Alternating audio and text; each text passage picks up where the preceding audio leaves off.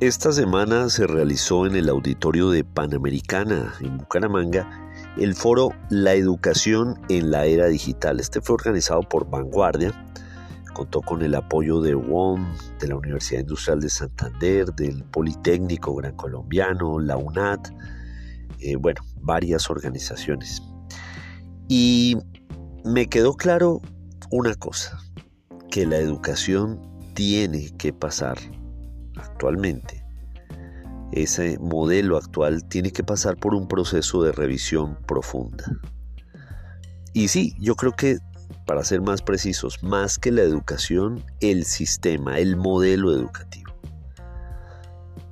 Creo ratificar esa sensación que he tenido siempre de que una gran parte de Colombia tiene unas necesidades del siglo XXI, tiene unos maestros del siglo XX, porque eso es lo que han recibido, y un sistema del siglo XIX. Esto es Comunicación, el podcast con Víctor Solano. Y esta semana hablaremos de la educación en la era digital.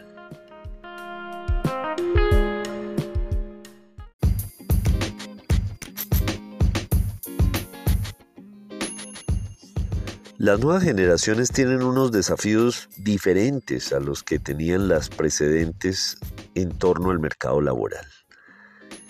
A mí me educaron, por ejemplo, para que algún día llegara a ser empleado. No me educaron para ser un emprendedor.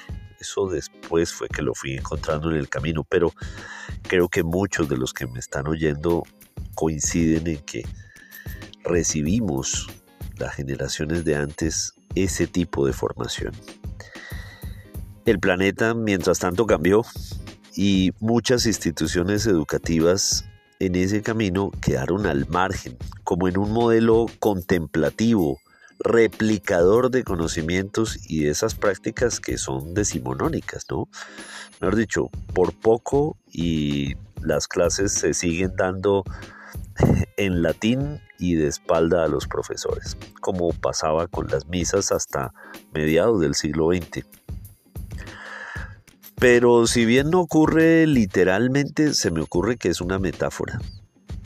Parecería muchas veces que el modelo educativo le da la espalda a los estudiantes, a esas inquietudes con las que van llegando al aula de clases. Ah, haciéndole preguntas a los maestros que los maestros no están en capacidad de resolver, porque muchas veces se prenden al libreto, al guion que tienen allí del plan curricular. ¿Es culpa de los maestros? Diría que solo parcialmente. El problema más que de los maestros es del modelo, ese modelo que insiste, repito, en replicar esos conocimientos. Em, Adicionalmente, los colegios y las universidades dejaron de detentar ese monopolio de la educación. Hoy en día, empresas en todos los sectores han creado sus propias academias y compensan o premian con certificaciones de conocimientos muy específicos a quienes llegan a ellas buscando una mejor preparación que esté más acorde con los tiempos que vivimos.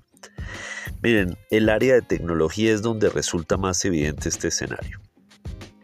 Empresas como Microsoft, Oracle, SAP, Google, Globant, de esas que me acuerdo en este momento, pero entre muchas otras, entregan certificaciones en campos como inteligencia artificial, como manejo de bases de datos, blockchain, robótica, bueno, en fin, criptoactivos, y, muchos otros temas. Lo hacen muchas veces con un mayor nivel de precisión, pero más que eso, con una empatía con las necesidades presentes, claro, porque estas empresas están allí, son el barómetro de la realidad, de lo que piden las empresas. Además lo hacen en menos tiempo y quienes toman los cursos con ellos terminan siendo mejor remunerados que los profesionales que se hacen un pregrado de 5 años y llegan así al mercado laboral. Asimismo, hay que decir que la virtualidad y los modelos híbridos han llegado para quedarse.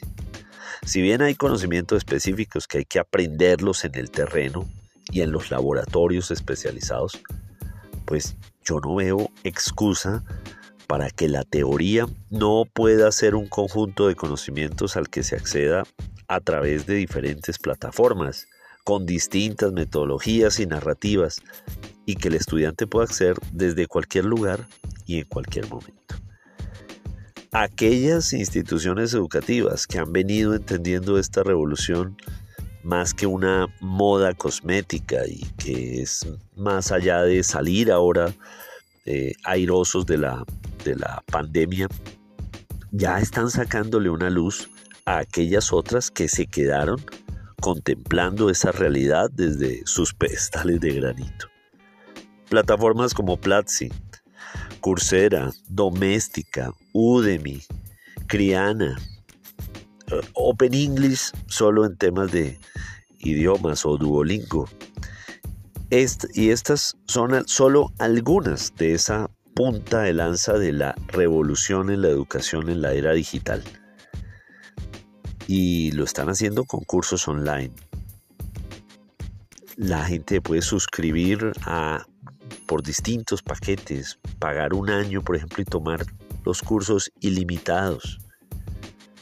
Esto sumado a que universidades grandes de las más prestigiosas como el Caltech o el MIT, eh, eh, bueno, otras, Harvard, Cambridge, están dejando que la gente estudie, estudie gratis entre las plataformas y luego sí, si quieren las certificaciones, pues pagan por eso los estudiantes. Entonces hay una revolución allí. El gremio EdTech, ED de, de, educación y Tech de tecnología, así se le llama a estas organizaciones que desde la tecnología están encarando la educación, pues cada vez es más grande y más profesional. Allí afuera hay una revolución. Incluso ustedes que están oyendo podcast son más sensibles a entender que se pueden formar, por ejemplo, oyendo podcast, oyendo contenidos que aporten a la sociedad.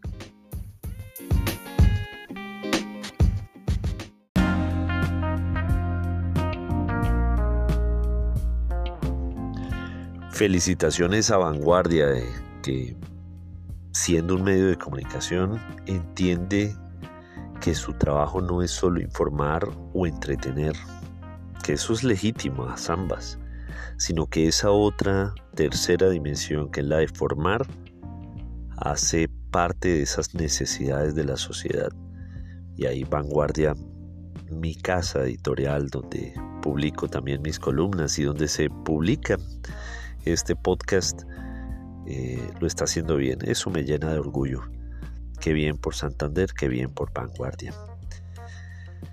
Pero bueno, ya para cerrar, no tengo la menor duda de que ese viejo aforismo de que todo tiempo pasado fue mejor, en la educación se queda sin asidero, sin sustento. Bienvenidos todos los que entienden que la educación mueve hoy unas palancas diferentes y que será transversal para el desarrollo de Colombia. Eso, claro, si entendemos que la tecnología nos sirve también de manera transversal y nos va a servir para lograr los cambios que necesitamos como una nación en construcción.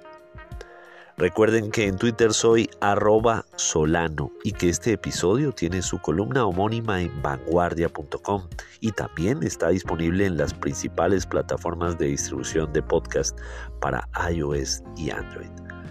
Nos oímos la próxima semana o antes si algo se nos ocurre.